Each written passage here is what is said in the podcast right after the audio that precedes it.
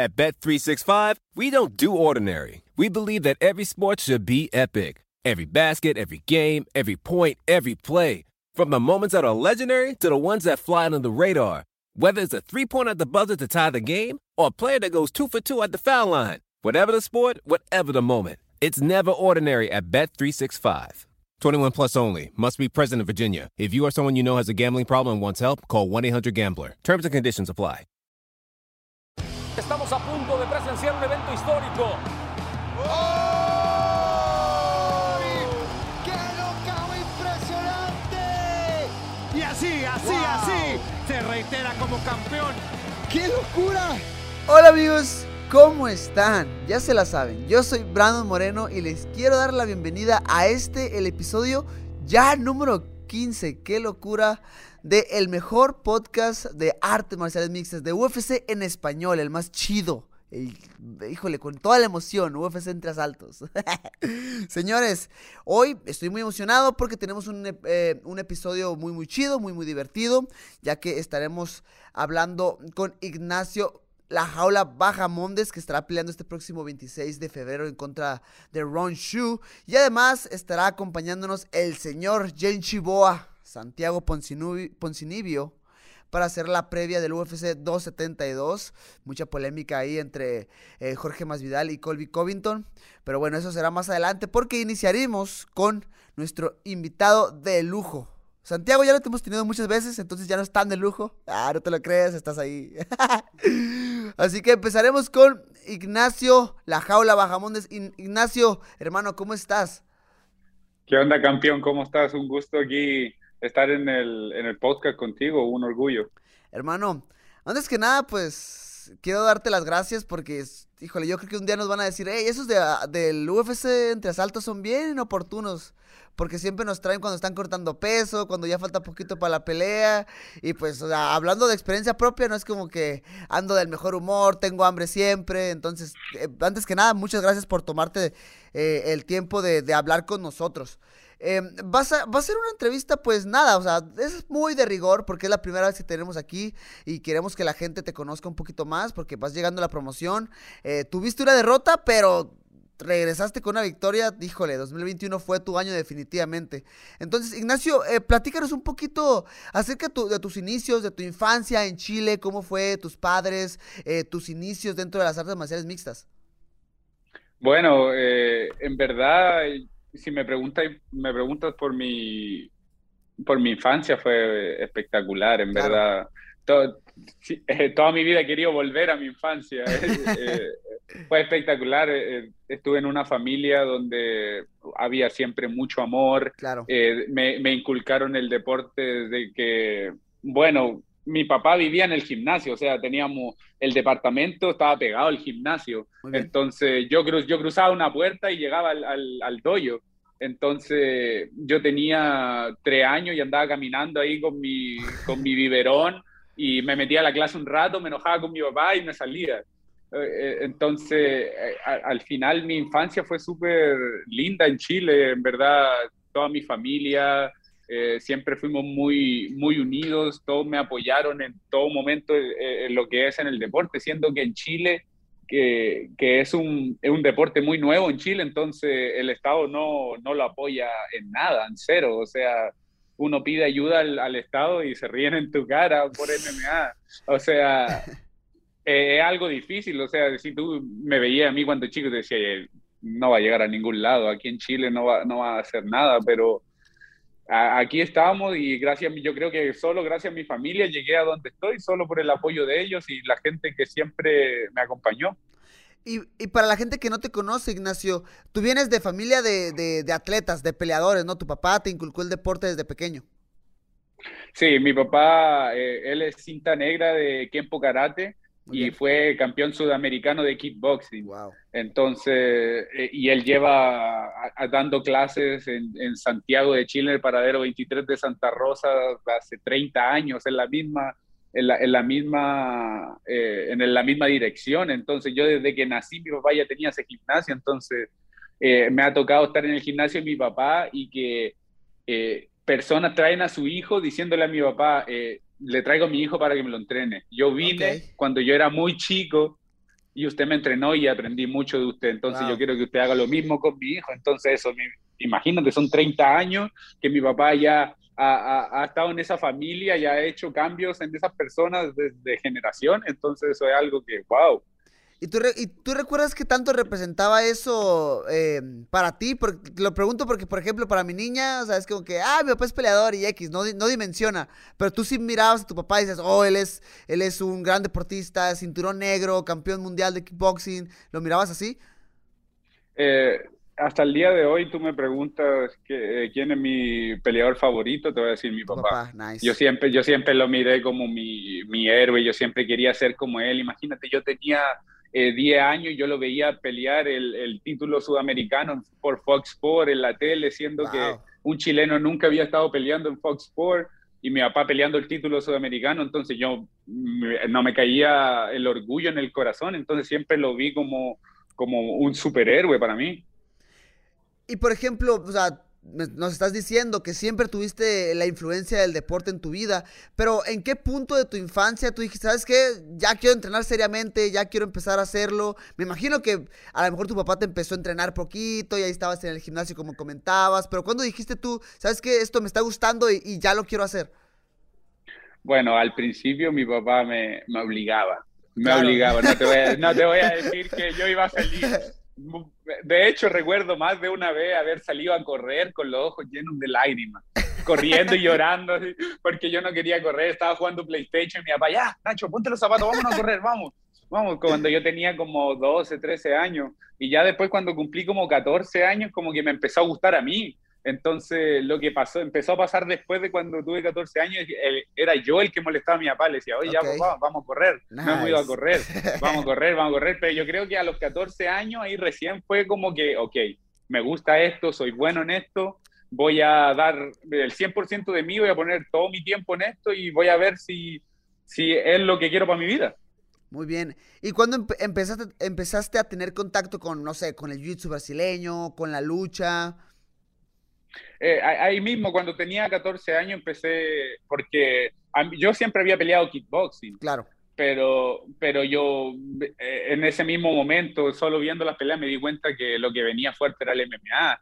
Y, y, yo, yo, yo empecé con karate. Entonces empecé con karate y después cuando me mostraron el kickboxing, que era mucho más contacto, yo dije, wow, me gusta esto, mucho más contacto, me gusta. Y ahí después me mostraron el MMA, mucho más completo y dije, wow, quedé, enamorado. Entonces, ahí mismo empecé a hacer jiu-jitsu. Yo creo que mi primer eh, profesor de MMA fue Rodrigo Romano, un chileno, un amigo mío. Él fue el que me dio la primera eh, clase, mi primera clase de MMA. Me acuerdo que me enseñó a hacer sprawl, eh, hacer, un, hacer un shoot, pero al 100% me estaba enseñando más a defender takedowns. Era lo que más me estaba enseñando, que yo ya era un strike, entonces estaba enseñando a defender takedowns. Entonces yo creo que como a los 14 empecé a hacer eh, MMA, ¿verdad? A los 14, entonces ahí empecé a hacer más piso, más todo. Claro. Oye, y entonces comienzas con tu carrera, ¿cómo haces eh, o cómo tomas la decisión ya de debutar como profesional? Para empezar, ¿dónde debutaste? ¿En Chile? En Chile, mi primera pelea profesional de MMA fue a los 16 en Chile. Muy bien. Ok, entonces ahí tuviste varios combates o fue hasta que transicionaste, que ahorita vamos a pasar a hablar de eso, que te fuiste a, vivir a, Estados Unidos, eh, ¿seguiste tu carrera o tuviste varios combates en Chile? Eh, en Chile, en verdad, en kickboxing, peleé con todos, peleé con todos, con todos. Yo me acuerdo que amateur, eh, en un mes peleaba tres veces, a veces hasta cuatro, porque todos los fines de semana había eventos. Entonces, eh, cultivé un récord de 35 peleas en amateur y 34 ganadas y una empatada. Entonces, todos me conocían en kickboxing. Entonces, cuando empecé a pelear MMA amateur, nadie quería pelear conmigo. Entonces, me acuerdo que hice como dos o tres peleas amateur y ya estuve en Miami como tres meses, hice otras dos peleas y volví a Chile y ya nadie más quería pelear eh, amateur conmigo porque ya había estado en Estados Unidos y todo. Entonces dijeron, ok, a debutar pro. Con 16 años vamos a hacerte debutar pro y ahí fue cuando debuté pro en, en Chile. Muy bien. Oye, Ignacio, ahora yo creo que una de las decisiones que han sido de las más grandes en tu vida, eh, te, fuiste a te fuiste a Chicago eh, con el coach eh, Valle. Eh, platícame de esa decisión, porque, o sea, no me, imagino que es una decisión difícil. Platícame de la conversación con tus papás. Siempre me has dicho que te han apoyado siempre, pero aún así es como que, hey, mi hijo se va a ir a, otro país que no está para nada cerca. Platícame de todo eso. Mira, eh, cuando se me dio esta oportunidad tenía yo 16 años. Eh, ya había peleado kickboxing profesional, debuté una vez MMA, pero era nuevo, o sea, yo no sabía nada, eh, no sabía nada del deporte, yo nomás estaba entrenando, cansándome mucho y quedando bien cansado y ya, eso era entrenar mucho, ¿verdad? Sin inteligencia. Y, y ya después lo que pasó, que me, se me dio esta oportunidad y le dicen a mi papá, eh, mira, está la oportunidad de que tu hijo se venga por tres meses primero para probar a los 16 años y aunque no lo crean, mi papá dijo que no. Ah, ¿Cómo mi papá fue el que dijo que no. Mi papá fue el que dijo que no. Dijo, no, estás muy chico, eh, yo no te voy a soltar tan joven de mi, de mi lado, y que esto y esto. le pregunté a mi mamá, yo, yo pensé que el problema iba a ser mi mamá. Entonces lo que pasó esa vez, hablé con mi mamá y mi mamá me dijo, hijo, ¿tú quieres hacerlo? Y yo le dije, sí ok, te voy a apoyar. Me duele el corazón, pero si tú quieres hacerlo, yo no voy a ser la que te diga que no. Y yo dije, ok. Y entonces después con mis hermanos, eh, mis dos hermanos mayores, hicimos como una emboscada a mi papá, lo invitamos a comer, eh, lo llevamos a un restaurante bonito, lo engordamos, lo, lo pusimos bien feliz y después, ¡pum!, lo ah, atacamos. mi hermano mayor, mi hermano mayor empezó, dijo, eh, eh, papá, esto va a ser una oportunidad muy importante para el Nacho, eh, y lo peor que le puede pasar es que las cosas no funcionen y que devuelvan tres meses, que se devuelvan tres meses y, ya, pero ya tuvo la experiencia de que fue y, lo intentó. Ya no va a quedar con esa espinita dentro de que, ¿qué hubiera pasado? ¿Qué hubiera pasado? Y bueno, hasta que me dejó ir y...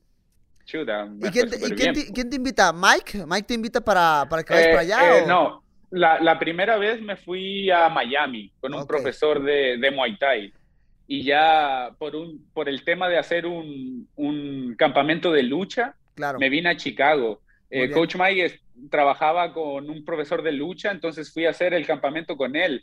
Y, y, y, al hacer el campamento con él, ahí conocí a Coach Mike, como era la única persona que hablaba español y yo en ese tiempo no, no hablaba inglés ni nada, eh, y tuvimos muy buena química. Y como él era el que corría el striking en las clases de MMA, entonces conmigo tuvimos muy buena comunicación, entonces después volví a Miami, que era mi base, y estuve ahí un tiempo y después me di cuenta que en verdad si quería ser alguien en el MMA necesitaba practicar lucha y para practicar lucha no hay mejor lugar que Illinois, que aquí en Chicago, entonces eso fue lo que hice y tomé la decisión.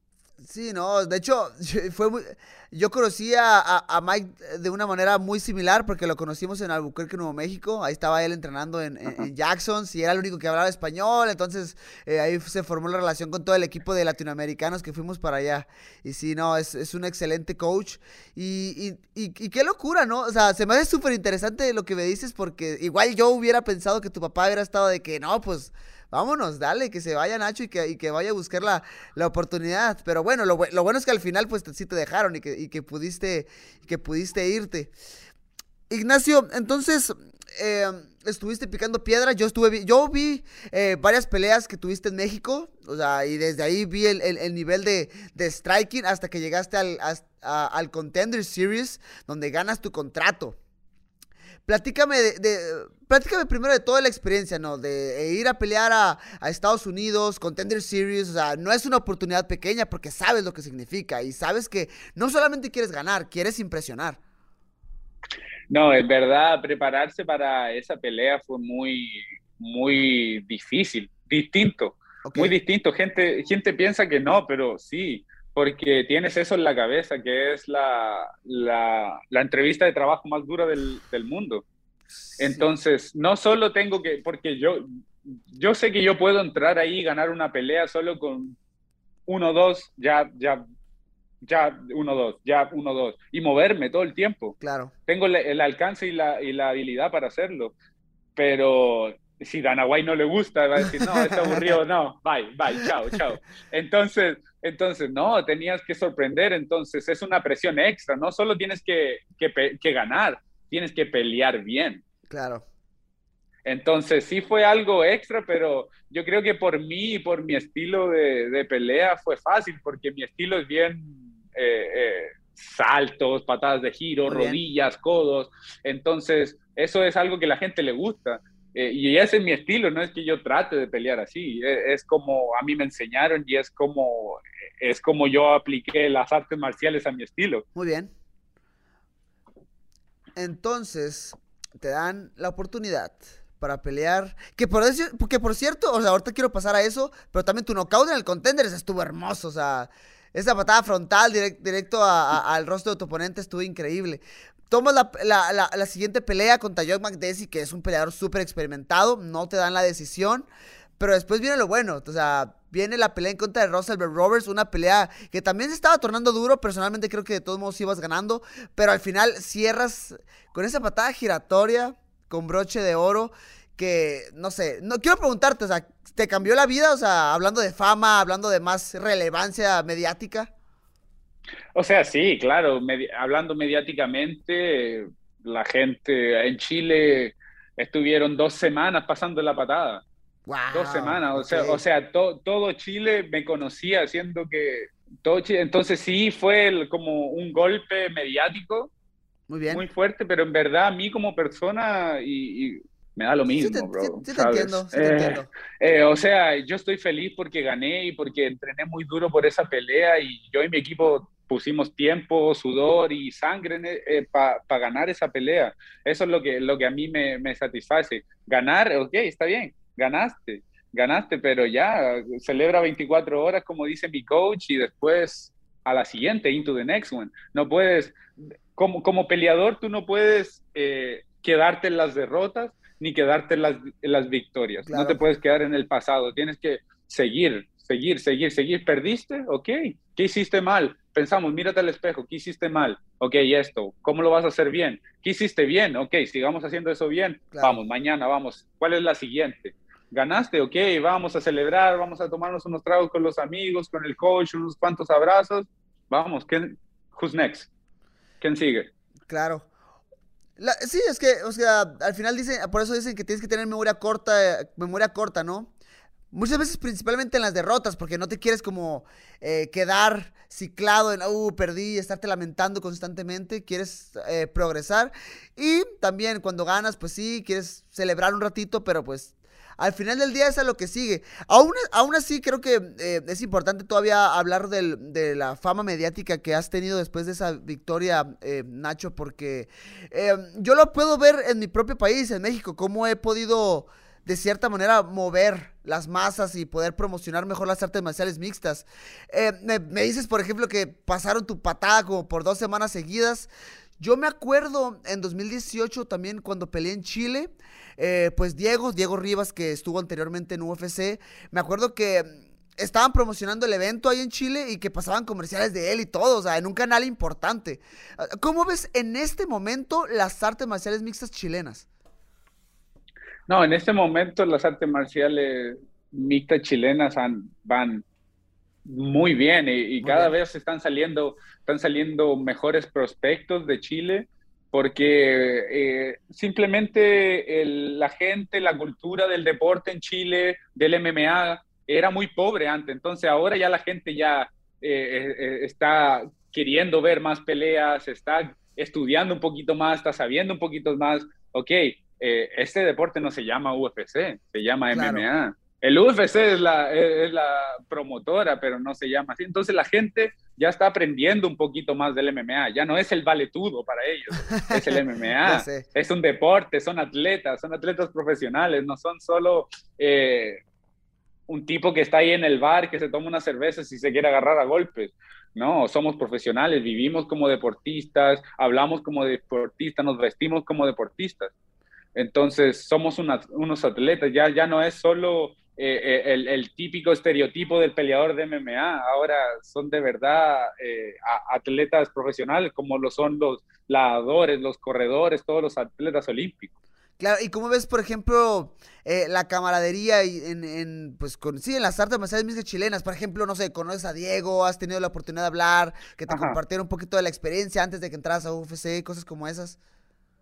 Sí, o sea, Diego nunca hemos tenido mucho contacto así en persona porque él vive al sur de Chile, al sur de Chile, yo vivo en la capital pero siempre hubo muy buena eh, interacción por mensajes, de repente él todavía hasta el día de hoy él reacciona a mi historia, yo reacciono a las de él, entonces sí, o sea, sí, con él siempre hubo muy buena, eh, muy buena comunicación. Claro. Si hay envidia, hay envidia como en todos lados en Chile, me imagino que en México también. Claro, por eh, supuesto. Eh, eh, en Chile también hay, está esa envidia, pero es por lo mismo, por lo que yo te digo, por la poca cultura del, del MMA.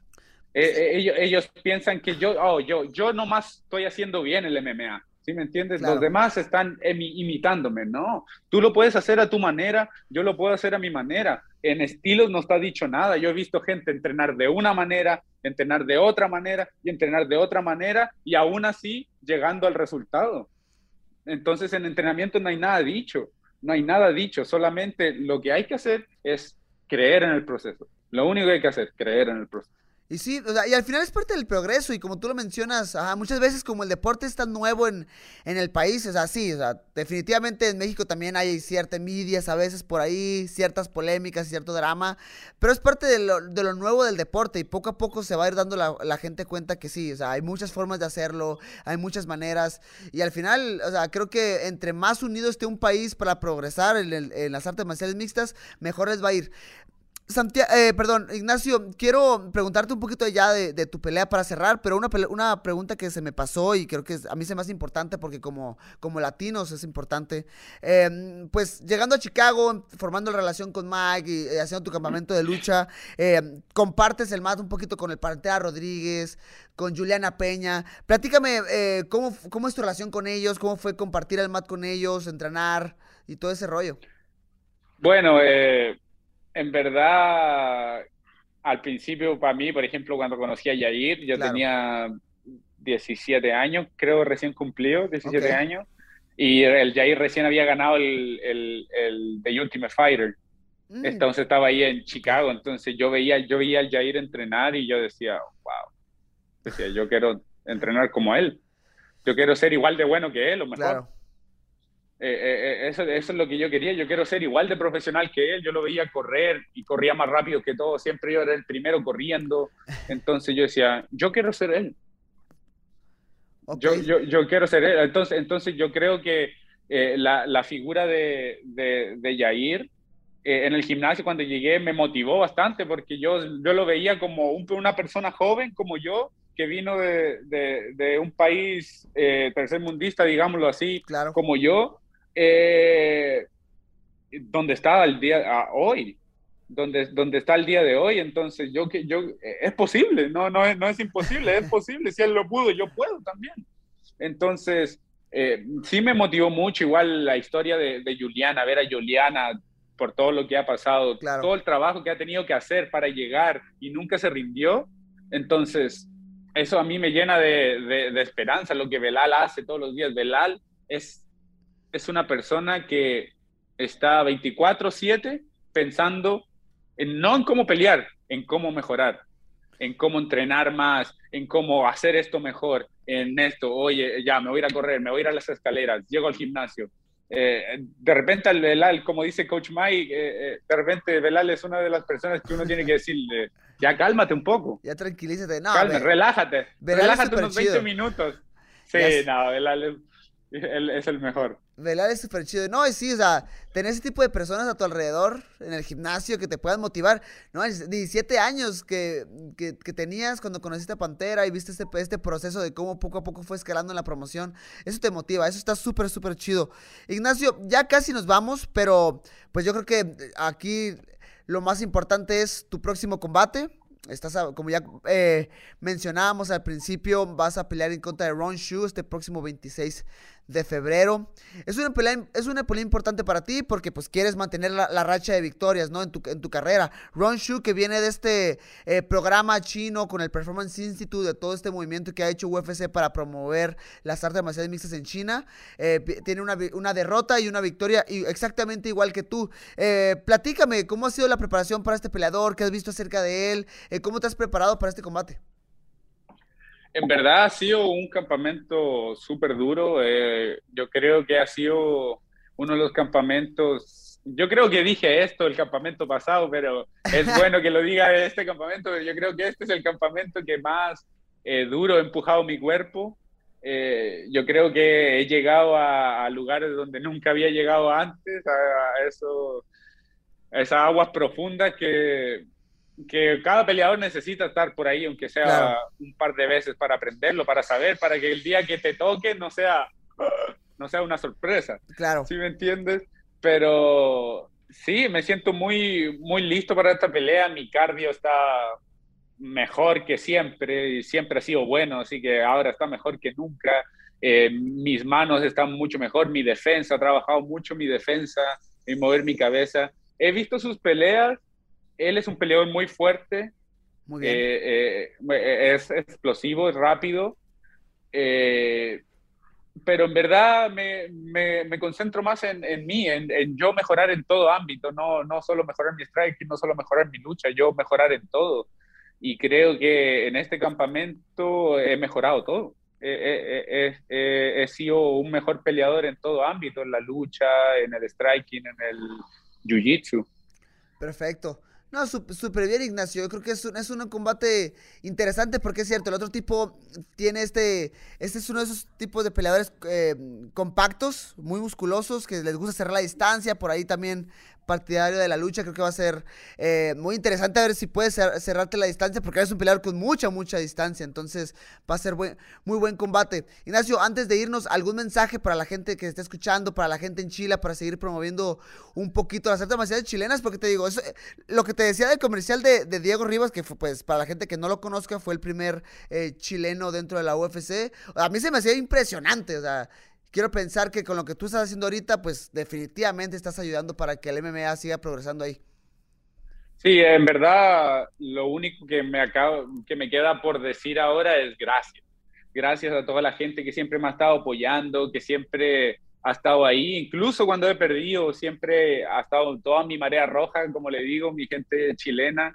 Eh, y los latinos en México también, tengo mucha gente que me apoya, ya que peleé muchas veces en México, entonces lo único que quiero decir es muchas gracias a todas esas personas que siempre me han apoyado, que siempre han creído en mi carrera y nada más que decirles que no los voy a defraudar, como nunca lo he hecho arriba de la jaula este 26 de febrero, voy a dar guerra una vez más por mi gente, por mis fans y por todos los latinos. Perfecto. Oye, Ignacio, una super disculpa, se me estaba escapando una pregunta que se me hace chida, se me hace importante. Eh, eres maestro, eres maestro de niños, en ah. de, de, kickboxing para niños. Eso se me hace súper bien, platícame de... Platícame de tu, de tu, de tu paciencia, canijo, porque yo hace mucho daba eh, clases para niños, pero ay, se me hacía bien difícil, la verdad es que no, no lo disfrutaba porque sentía que tenía que ser o muy, muy infantil o, o estricto y no podía mantener el, balance entre ambas. Pero, tú, cómo, cómo, la, ¿cómo la pasas siendo maestro de niños? Mira, en verdad yo creo que yo tengo un, un, don ahí con los niños. Muy bien. Porque no, no, puedo decir que soy una persona paciente porque con, los con los adultos no tengo la misma paciencia. pero con los niños, no sé, como que tengo muy buena química con los niños de hecho, siempre ha sido así, igual con, con, mis sobrinos, con todos, siempre he tenido muy buena química, los niños como que los entiendo muy bien. Y de repente eh, ha sido un, un aprendizaje, ¿verdad? Al principio era muy suave, después era muy duro con ellos, y como tú decías, y después ya encuentras un término medio que es donde tienes que estar, porque tienes que saber eh, cómo guiar a los niños, porque no puedes decirle, no, no hagas esto, porque lo va a hacer más. Entonces tienes que saber cómo jugarle la mente. Entonces, sí, dar clases es algo que siempre me gusta, me hace feliz y nada mejor que poder darle a la sociedad lo que, eh, mi papá me dio a mí, que es el deporte. ¿Y cómo, ¿Y cómo lo mezclas con tu carrera profesional? O sea, el, el no desconcentrarte y perder el tiempo en tus entrenamientos y al mismo tiempo, eh, pues sí, mantenerte estricto con tus, con tus clases, llegar puntual y todo eso. Eh, ¿cómo, ¿Cómo lo mezclas? Mira, en verdad tengo un, un, un horario bien así Muy bien. como marcado todos los días, entonces hago la misma rutina todos los días, entonces ya estoy como bien acostumbrado pero sí, o sea, sí es difícil, pero yo siento que yo prefiero estar eh, invirtiendo mi tiempo enseñando niños, haciendo lo mismo, haciendo kickboxing, haciendo MMA, antes de estar en mi casa acostado, descansando, preparándome para entrenar. Ok. ¿Sí me entiendes? Claro. Entonces estoy, eh, como quiera, estoy haciendo algo involucrado en el deporte, entonces todo mi día es deporte. Entonces, no sé, como que en ese tiempo me ayuda a mantenerme como tengo menos tiempo libre, entonces me mantiene más tranquilo hacer las clases de los niños. Pero, por ejemplo, ahora que es la última dos semanas, si dejo de hacer la clase, por supuesto. Eh, queda otra persona encargada para poder en enfocarme al 100%, pero ya es por un tema de que voy a la guerra, no nada más. No, y, y sabes algo, Ignacio, muchas veces la, eh, nosotros no lo tomamos en cuenta, pero enseñar, o sea, también te ayuda a mejorar. O sea, enseñar y, y, porque puedes ver detalles, puedes ver, ok, estoy enseñando esto así, pero ¿por qué? Ves la lógica de cada movimiento Ajá. y eso está súper, súper, súper, súper bien. Ignacio, pues nada, se acabó. Muchas gracias, en serio, de nuevo, aprecio mucho tu tiempo, sé que pues estás ya al tope con tu preparación y que, como tú lo dices, estás concentrado para la guerra, pero nada, aún así te agradezco y te deseo todo el éxito en tu combate. Muchas gracias, bro. Campeón, igual, un honor estar aquí conversando siempre, un fan tuyo, siempre un fan de todo lo que has hecho en el deporte y nada, gracias y, y de verdad me da mucha motivación estar hablando ahora contigo y yo creo que me va a servir para mi pelea, bro. Hermano, dale con todo, a la guerra, siempre vamos a la guerra como latinos. Gracias, vale, gracias. Así es, se rompe o se raja. Eso pues. vale, dale gracias. Bueno amigos, ese fue Ignacio Bajamondes, la jaula que estará peleando en contra de Ron Shu este próximo 26 de febrero. De hecho, él estará cerrando las preliminares, él va a ser la estelar. Entonces, estará en Estados Unidos por ESPN Plus, en Latinoamérica va a estar por Star Plus, México por Fox Sports, España, Eurosports y también, señores, va a estar disponible en UFC Fight Pass con nuestra producción. Si quieren ver mi carita, si quieren ver la carita del señor Santiago Poncinibio, del señor Víctor Dávila, de Chito Vera, de Troy Santiago, pues bueno, UFC Fight Pass es su lugar para que nos vea y nos aguante un ratito, ¿ok? Llegó la hora de hacer la previa para este UFC 272.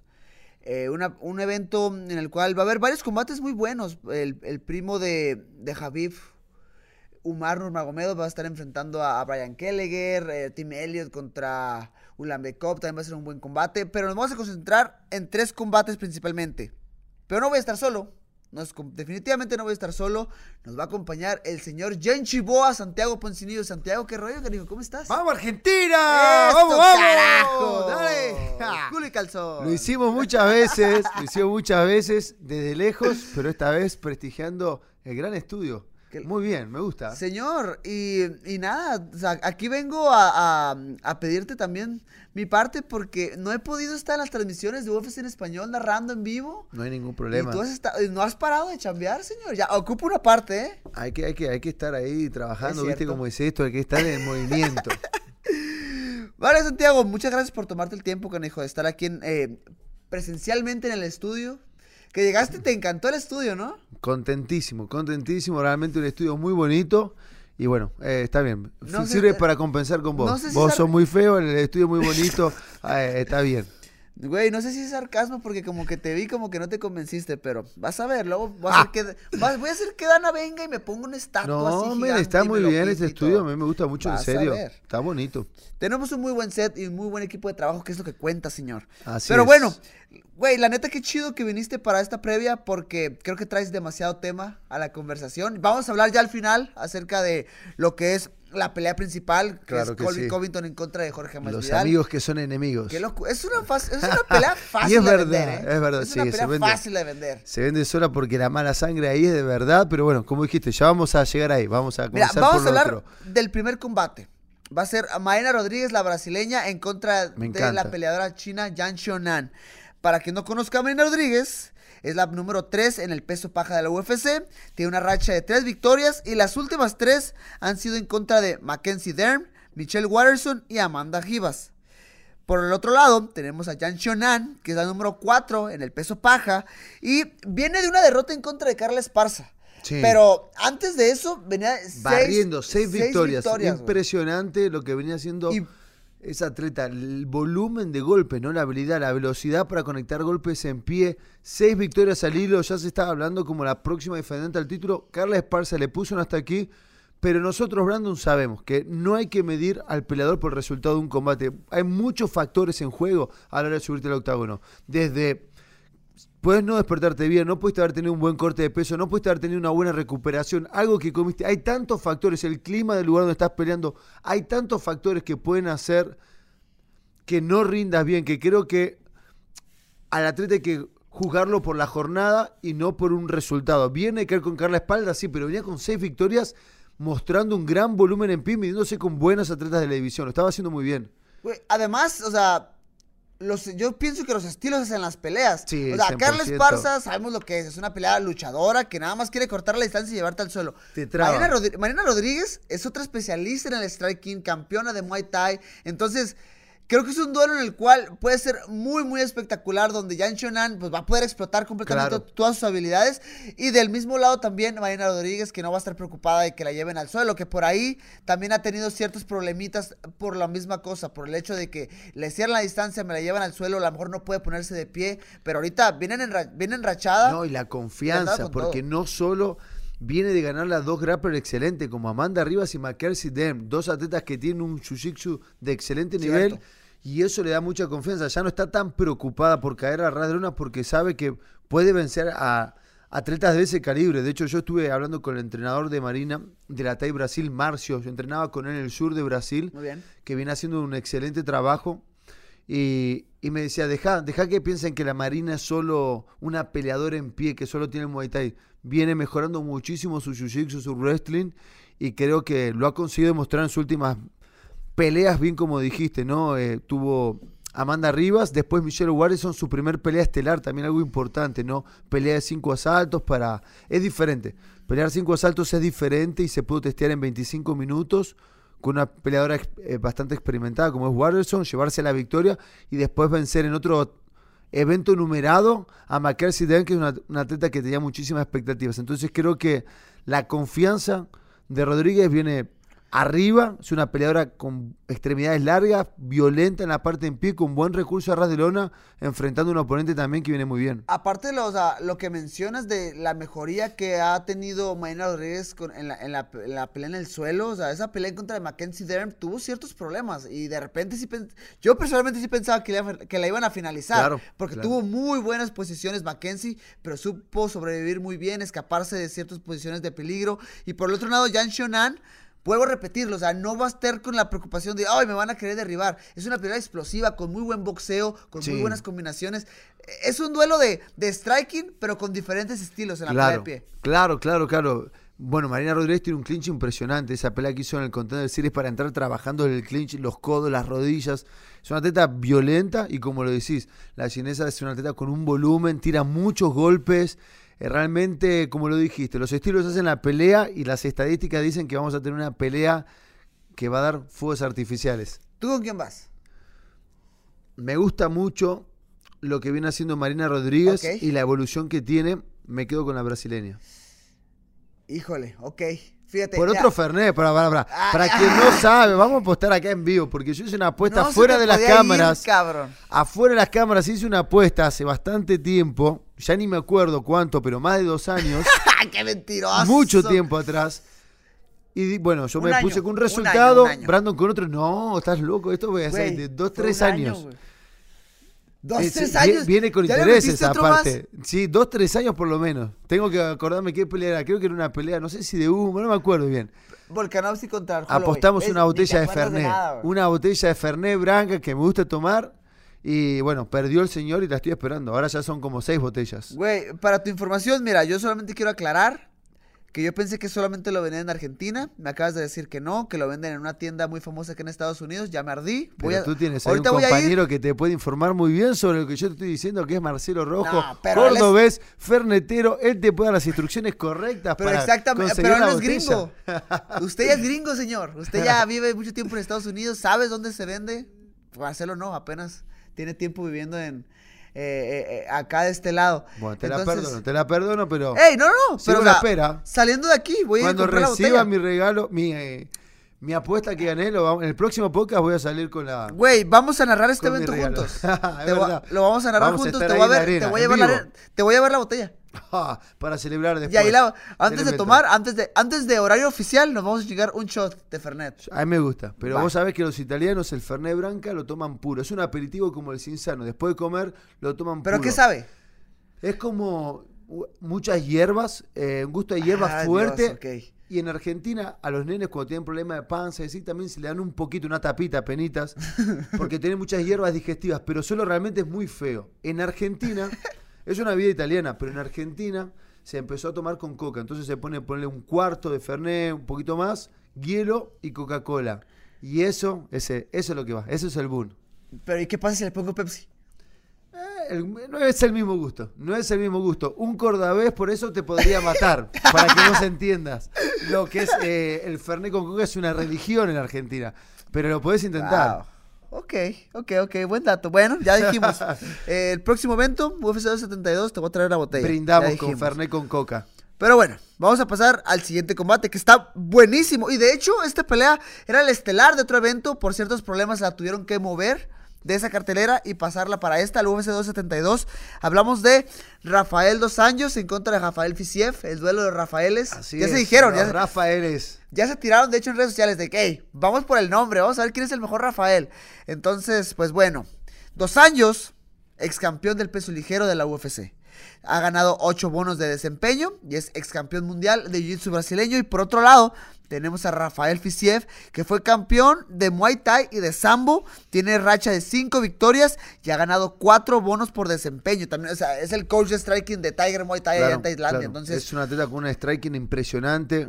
Es un peleador que no tiene tanto dentro de la promoción, pero con los combates que ha tenido ha hecho muchísimo ruido. Que, o sea, ya le, ya le iban a dar la estelar eh, en un Fight Night. Se lo ganó, se lo ganó. Es un atleta que debuta con derrota y después. Eh, hace los reajustes y mete cinco victorias consecutivas, ganando atletas como Bobby Green, eh, Renato Moicano. Tiene buenas victorias. Uy, el knockout de Moicano. Es un peleador, un, peleador con una pegada impresionante y como le dijiste, es el coach del ataque Muay Thai de, de, la parte de striking. Tiene un muy buen Muay Thai. Muy buena defensa de derribos. Me acuerdo de esa pelea donde defendió bien los derribos para después conectar los golpes de poder. Entonces viene evolucionando muy bien y enfrenta, como lo dijiste, un Rafael Dos Anjos, ¿no? que es un guerrero de mil batallas, un atleta súper experimentado. Claro. No tuvo una buena secuencia en las 170 libras. Yo creo que. ¿Tú crees? porque empezó ganando, ¿no? Empezó, ganando. Ganó, creo que a Telex Efedin, si no me acuerdo mal. Creo que después le gana a Neil Magni y de eso a Robbie Lauer. Sí. Y de ahí va por el título interino, donde pierde y después empieza a caer porque peleó con Usman, peleó con Covington, peleó con pero ya, ya, peleó con los duros, ya peleó, con, los, con, los, fuertes de la división. Claro, peleó con lo más duro. En la elite del porte, en las 170 libras, no se lo veía muy bien, pero las 155 libras obviamente desperdicia comentarios. Es un atleta impresionante, con una durabilidad, muchísimos años de carrera, donde ha puesto victorias increíbles dos veces sobre Donald Cerrón. Ha hecho realmente un muy buen trabajo en las 155 libras. Cuando vuelve a las 155, mucha gente decía, ah, pero ya no es el mismo. Y mostró que estaban equivocados. Le gana por Feder, una decisión dividida por una buena pelea de cinco asaltos. Y, creo que mostró que él sí realmente pertenece a la, elite de la 155. Creo que él intentó hacer el, pasaje a la 170, obviamente que es un atleta muy competitivo, ganó sus peleas como lo dijiste. No sé si pertenece a la elite de esa división, pero en la 155, claro que sí. No sé si está en su mejor momento. Quiero ver más de cómo está ahora Rafael Dos Anjos y creo que es el match perfecto para ver cuál es el nivel, porque un oponente durísimo, Rafael Fisem, más joven, más descansado, si querés decirlo de alguna manera. Yo desde ahorita te digo, yo le voy a, Rafael Fisiev Creo que sí es un peleador joven, pero tiene mucha hambre. A lo mejor no tiene la experiencia de Rafael dos años dentro de la UFC, pero eso lo, lo compensa con toda la experiencia de combate. O sea, campeón de Muay Thai, campeón de Sambo. También se, la, se le ha exigido cierta, cierta manera en la lucha y, ha respondido de buena manera. respondió bien. Por el otro lado, Rafael dos años, de repente, como que cuando entra conectado es un monstruo, pero cuando entra desconectado, como que no lo ves en el combate, como que no conecta los derribos, como que no encuentra la distancia. Es verdad, ha tenido algunas irregularidades, o sea, no es un peleador tan constante en todas las peleas. ¿Usted, señor, con quién va? Me quedo con vos, me quedo con Rafael Fisé por lo que dijiste. Creo que viene con mucho hambre, sabe que es la oportunidad, tenía una pelea estelar, ahora está en una cartelera numerada, una pelea coestelar, o sea, hay muchos reflectores. Creo que viene con mucho hambre, es un atleta joven como lo dijiste, respondió muy bien a la defensa de Ribos, ahora lo vamos a ver frente a Rafael Dos Anjos, pero creo que va a poder superar sin problema la defensa de los derribos y creo que en la pelea en pie es superior Rafael Fisiev, ¿no? Tiene un mejor estilo en pelea, así que me quedo con la victoria de Fisiev. Bueno, ahora sí viene lo chido, Santiago. te, voy a dejar que hables todo lo que quieras, ¿ok? Nada más déjame presentar qué viene. Pelea estelar, UFC 272 a 5 asaltos. Colby Covington en contra de Jorge Masvidal. Eh, Colby Covington, eh, pues este peleador que es eh, ex, campeón interino del peso welter. Y por otro lado, Jorge Masvidal, que ha tenido un resurgimiento desde ahí que noquea a Darrentil. Después esa victoria de 6 segundos en contra de Ben Askren, increíble de amigos a enemigos, una pelea que se vende fácil y más por lo que tú comentaste hace rato, que tú lo pudiste ver en persona, es una rivalidad, una mala sangre real. Real, real, real. Esto no está hecho para las cámaras, como te lo dije antes, eran culo y cabezón, andaban todo el día juntos. Así decimos en Argentina, estaban todo el día entrenando juntos, han estado en la esquina. Eh, respectivamente cada uno, ¿no? Cuando el otro peleaba, siempre se estuvieron dando mucho apoyo y de hecho compartían el entrenador, va, los dos entrenadores principales en la América Top Team de ellos, ¿no? Que era Mike Brown en la parte del grappling y Paulino, que es un entrenador que no pertenece a la América Top Team, pero era el entrenador de la parte de striking de Jorge Masvidal, es un cubano y lo entrenaba también a Colby Covington, que por ahí empieza la pelea, ¿no? Colby Covington se prepara con él, acierta un valor y después parece que le paga menos, o por lo menos esa es la versión que contó Jorge, diciendo que no le había pagado lo que había acertado su entrenador y de ahí comenzó a, tomarle bronca y seguramente ha habido otras cosas en el medio. Eh, ambos metiéndose en la fórmula, llegando al top de la división, comienza un poco la rivalidad de saber que podés pelear. Obviamente que eso no quiere decir nada porque lo hemos visto con otros atletas que han, que han tenido una buena relación, pero bueno, lo del entrenador y seguramente sumado alguna otra cosa hizo que, que como se dice, ¿no? Y como, y como realmente es, que de amigos, de estar muy juntos, a, odiarse y a generar tanta mala sangre en el gimnasio, Colby Covington con, con, Jorge, que el dueño, Dan Lambert, lo, tuvo que sacar. lo tuvo que sacar a, a Covington porque Covington se empezó a confundir un poco, empezó con el tema de la promoción, de querer empezar a hablar, de hacer un poco el papel eso empezó en la pelea contra Demian Maya, cuando empezó a insultar a los brasileros. Siendo que la América Top Team es un equipo formado por muchísimos brasileros. Entonces ahí fue donde empezó ya a sembrar el odio. Después atacó a Jorge. Después empezó a atacar a Dustin Porter, que es un atleta súper buena gente, súper respetuoso con todo el mundo, empezó a atacar a Joana, a todo el mundo en el equipo. Entonces. Eh, a Matt Hughes, inclusive. A Matt Hughes, a muchísima gente. Empezó a hablar de, de, gente que es muy bien relacionada con el equipo, que está muchos años y que hasta un punto se puede entender que puedas hacer un personaje para querer vender. Pero hay límites y él lo había pasado por lejos hace bastante tiempo. En mi opinión fueron bastante tolerantes, pero en un momento se lo expulsa del equipo y y ahí siguió, hablando tonterías y entrenando en otro lugar. Y ahora llega la pelea que todos queremos ver, ¿no? Porque Jorge Masvidal es el representante de América Top Team, ¿no? Es un atleta muy querido en el equipo. Que tiene los colores bien puestos así. Sí, sí, sí, es muy amigo del dueño, muy querido, muy buen compañero, muy buena gente. Realmente Jorge es un, es un chico muy, muy, muy buena onda, ¿viste? Está ahí hace muchísimo tiempo y siempre tiró buena onda para todo el mundo contra un Covington que desde el primer día, por más que era parte del equipo, siempre fue siempre fue un atleta bastante individualista. Un atleta que si estabas entrenando con él y lo sometías, salía gritando, oh, fuck, fuck, le molestaba. Claro, un atleta no tenía compañerismo, era, todo era para él, ¿no? y después empezó con todas estas payasadas. Mucha gente se empezó quiero, a enojar. Quiero preguntarte, Santi, porque yo una vez vi una entrevista de él, quiero saber si tú sabes algo o simplemente tú qué opinas. Yo una vez vi una entrevista de, de Colby Covington eh, y le preguntaban, no sé si le preguntaban exactamente el personaje, no, me, no lo recuerdo bien, pero él empezaba contando de, eh, de que, hey, yo me acuerdo cuando fui a Brasil y a pelear con Demian Maya, eh, a mí me, me, había llegado un rumor, una noticia de que UFC me iba a cortar, que ganara o perdiera, que porque no vendía, que porque no le gustaba mi estilo y nada. Entonces ahí es cuando yo decidí, eh, después de ganar la de Maya, empezar a aventar bombas para todos lados, que los brasileños esto. Entonces... Esa es la versión que, él cuenta. Yo la verdad, conociendo cómo funciona la compañía, yo no puedo dar certeza de eso. Pero sabiendo cómo funciona la compañía, no, no, no creo que lo iban a, expulsar porque era un peleador que tenía un récord muy positivo. Y cuanto mucho no le aumentarán la bolsa sabiendo cómo funciona. Cuanto mucho no le pagarán lo que él quiere, pero que lo van a expulsar, no lo iban a expulsar. Yo creo que eso un poco fue una defensa que soltó para justificarse. Porque, ¿sabes cómo es el negocio? Vos también, Brandon. Si vos venís con una secuencia de seis victorias, por más que perdiera esa pelea contra sí, Maya, cuanto mucho le hubieran dicho, bueno, tienes que renovar, tu, renovar tu contrato, no te aumentamos porque no vendes, pero que lo iban a echar, no me cierra. A mí tampoco. Eh, la verdad, conociendo el negocio, no creo en eso. Sí creo que le metieron en la cabeza que tenía que hacer circo, que tenía que generar, eh, que tenía que venderse, porque hasta ese entonces nadie lo conocía, Covington realmente, y si, y si, bien es un buen peleador, no era un peleador con relevancia en alguna, y, y, empezó a ser un, poco ese personaje, pero creo que dentro del personaje se perdió, ¿no? Estamos en una empresa que es entretenimiento, entiendo es un poco de querer jugar un personaje, hacer un poco, querer vender y promover las peleas, pero creo que hay que hacerlo con una cierta inteligencia que él, que él no la tiene y se empezó a equivocar.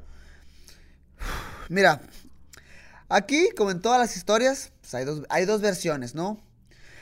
Por una parte, Colby pues asegura que él empezó a tener la envidia después de que ganara el, cinturón interino del peso welter. Y por otro lado, pues Masvidal empezó a, decir que pues sí, que por ahí le empezó a, pagar mal a un entrenador, a Paulino, me, me comentas. Entonces, pues obviamente eh, no lo sé, es que es, que raro, o sea, para verlos en videos, estar en la esquina y apoyarse y que somos, somos yo y Jorge contra el mundo y todo. y de repente ver esto, o sea, es, muy raro, bueno, esas cosas en la vida pasan, ¿no? Eso, se pelean en la familia, se pelean entre muy amigos. Eso es cierto. Las parejas, o sea, esas cosas pasan.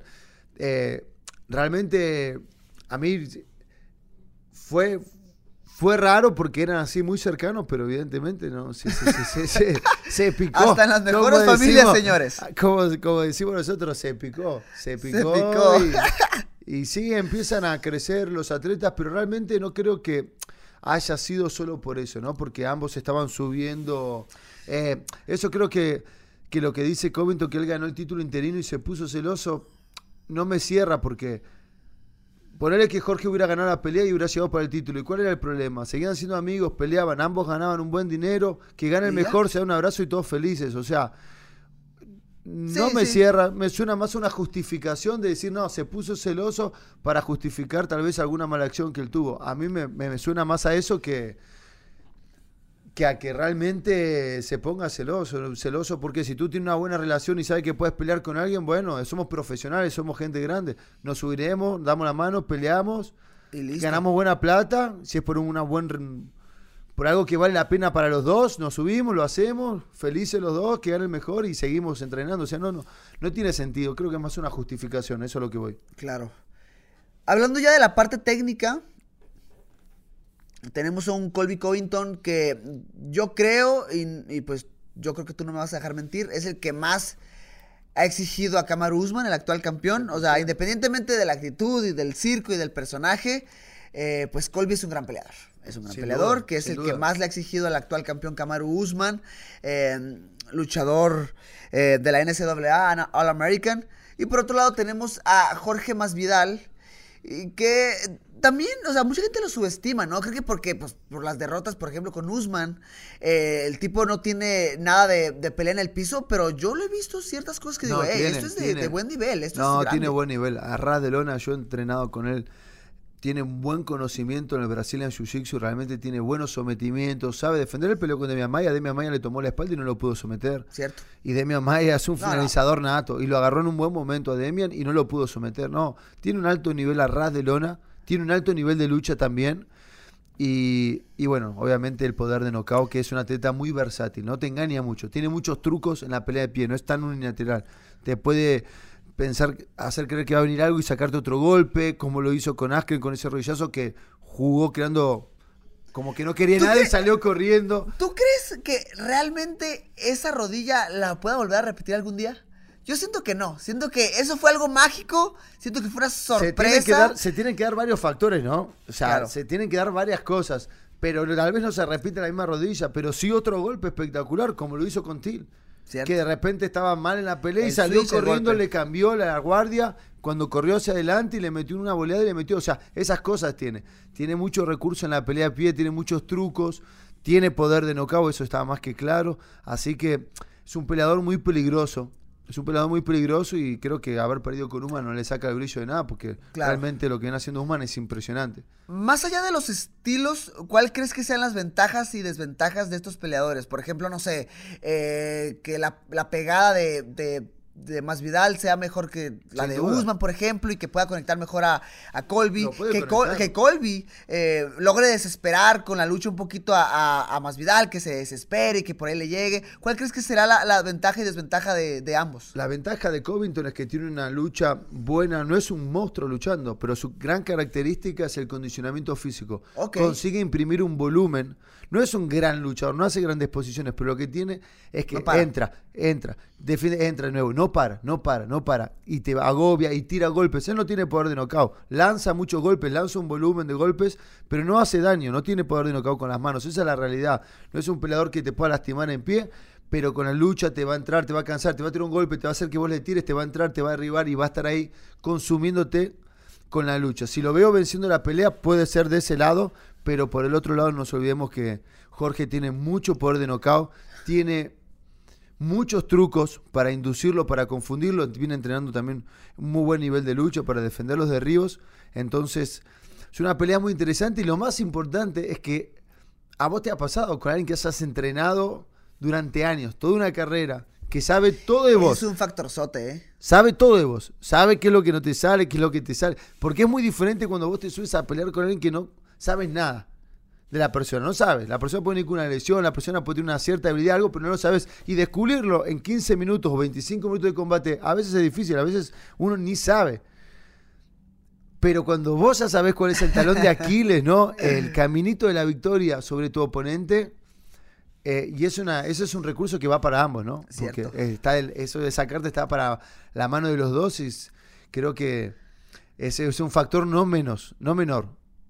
Señor Santiago, antes de irnos, ¿quién gana? ¿Quién se lleva la pelea? Sabes que tú sabes que yo iba a eso, sé que lo estás pensando, pero quiero que me digas quién va a ganar la pelea. Me quedo con Jorge, me quedo con Jorge más Vidal por nocaut. ¿Sabes qué? Es que, ¿sabes algo? Mira, para mí es muy claro, porque, por ejemplo, creo que las apuestas también lo, reflejan un poquito. Eh, la estadística dice que, pues, Colby se lleva la pelea. Pero es que sí, o sea, no sé, yo soy completamente lo opuesto a Colby. Soy una persona que no le gusta para nada hablar mal de las personas, no le gusta el circo. No, y tal vez, Brandon, si vamos a la cuestión de estadísticas, tal vez sí eh, se incline la balanza para Covington. Obviamente, si tenemos que ir con el corazón o con lo que uno quiere, me prefería, me quedo con la victoria de, de Jorge. Pero al mismo tiempo, creo que Jorge tiene, sabe entrar en la cabeza de de Covington. Cierto. Sabe entrar en la cabeza de Covington y no es un dato menor. Va a saber meterse en la cabeza de Covington y tiene el poder de knockout. Tiene la habilidad para distraerlo y para conectarlo en la pelea. Y eso es a lo que, a lo, que yo me juego en este combate.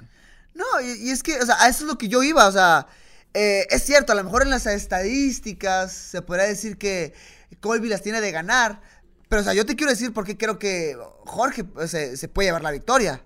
O sea, porque el tipo tiene la habilidad, porque el tipo tiene buen juego de, a ras de lona, tiene buenas manos, tiene el poder. Que, o sea, que no se confundan que porque Camaro lo noqueó. O sea, a lo mejor sí pecó un poquito de confiarse y de que ah, a lo mejor subestimó un poquito las manos de Camaro, pero Jorge Masvidal es un duro, es, un, duro con las manos. Duro, sin duda. Entonces, eh, se, lo conoce, como tú lo mencionabas, se conocen muy bien, por, ahí puede tomar cierta ventaja eh, Jorge Masvidal, que es cierto, también la puede tomar Colby. Sí. Pero vamos a ver quién saca más provecho de esa, de esa arma, ¿no? Entonces, yo, mira, yo me quedo con, con Jorge. Eh, yo me quedo con Jorge, creo que tiene la habilidad para lograrlo. Entonces, así nos quedamos. No hubo polémica, creo que quedamos de acuerdo en, en las tres peleas, ¿no? No, en una no. ¿Cuál no? En la primera. ¿La primera? Yo me quedé con Marina Rodríguez, vos te quedaste con... ¿Con Jan Shonan? Sí. Ni me acuerdo. Pero sí, sí. Creo que eh, me gusta la explosividad de, de, de, Jan Shonan y creo que sin la preocupación del derribe. La segunda y la tercera coincidimos. Fisievi más Vidal, bueno. ¿Qué apostamos en la primera pelea? Mira, ay, señor. ¿Quieres apostar de nuevo? bueno, no sé, porque todavía no me pagaste la primera. Mejor pagarme el Fernet y después apostamos de nuevo. O sea, ya que sé que la puedo conseguir aquí en Estados Unidos, cuenta con esa botella ya, güey. Cuenta con esa botella. Pero podemos volver a apostar. ¿eh? Esa botella, esas, hay intereses. En Argentina ah. nosotros cobramos intereses. Tengo que fijarme cuándo, cuando hicimos la apuesta. Ahora, por lo menos son dos, tres botellas. Después voy a hacer la cuenta. Dios eh, mío, no puede ser. Ah. No, pero vamos por otra apuesta para la de Jan Shonal en contra Claudia Gadela. ¿Qué vamos, a poner? ¿Una comida? Con Marina Rodríguez. Con Marina, Marina Jan Shonal, perdón. Vamos. Yo voy con Rodríguez, apostamos una, una cena. Una cena. se arma y se sube la foto a redes sociales. Ahí está. Y se paga. Apostado. Va, quedó. Señores, no se pierdan el evento del UFC 272, Colby Covington en contra de Jorge Masvidal este próximo 5 de marzo, acá en Las Vegas, Nevada, en el T-Mobile Arena. Va a estar el señor Víctor Dávila. Uh, va a estar el no lo puedo molestar porque no está en vivo, no lo puedo Cuando está en vivo me gusta molestarlo, ahora no. El señor Santiago Poncinibio y su servilleta, Brandon Moreno. Por fin, no, eh, no he podido narrar, no me han dejado. Estás muy ocupado, Brandon. Estás muy solicitado. Qué locura, pero ya, ya se me va a hacer. 5 de marzo. de vuelta, hermano. Qué bueno tenerte. Estados Unidos, pago por evento ESPN Plus, y, eh, preliminares ESPN Deportes. Latinoamérica va a ser por Star Plus, México, Fox Sports, España, Eurosports. Y miren, no es para hacer promoción de más, pero si quieren escuchar al señor Santiago, a Víctor, a Troy, a Chito, a mí, también nos pueden ver por UFC Fight Pass completamente en vivo, ¿ok? Así es. Entonces, pues ya se la saben. Muy bonitos. ¿Algo que decir, señor, antes de irnos? Que los esperamos a todos a través de UFC Fight Pass. Oh, y me acaban, me acaban de decir, la producción anda al tiro, que ahorita en todo el mundo, o sea, el 50% Fight Pass. Ah, pero mira qué buena noticia. 48 por un año. Y eso está súper chido porque, o sea, no solamente son los eventos en vivo, o sea, o sea la biblioteca. Un montón de contenido, la biblioteca es impresionante. Eventos en vivo alrededor de Estados alrededor del mundo, o sea, de otras, de otras promociones. Está muy bueno, claro, orígenes, programas exclusivos. La verdad yo se lo recomiendo. Vayan y hagan la prueba de 7 días. Si les, les gusta, chingón, se lo quedan. Si no les gusta, ah, pues bueno, ok. Lo, devuelven. 7 días gratuito, ¿no? Pero siete días es... no se van a arrepentir, 7 días. Gratuito. 7 días gratuito, lo chequean y ahí toman su decisión. No se van a arrepentir. Señor, nos vamos. Gracias, Brandon. Un placer, hermano, estar contigo. Suscríbanse al podcast UFC Tres Saltos, el mejor del mundo. Bye. Estamos a punto de presenciar un evento histórico. ¡Qué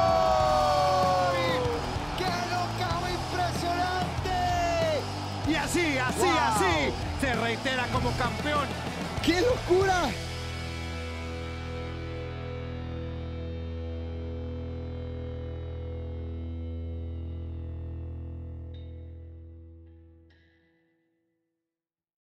At Bet365, we don't do ordinary. We believe that every sport should be epic. Every goal, every game, every point, every play. From the moments that are legendary to the ones that fly under the radar. Whether it's a game-winning goal in the final seconds of overtime or a shot on the goal in the first period. Whatever the sport, whatever the moment. It's never ordinary at Bet365. 21 plus only. Must be present in Virginia. If you or someone you know has a gambling problem and wants help, call 1-800-GAMBLER. Terms and conditions apply.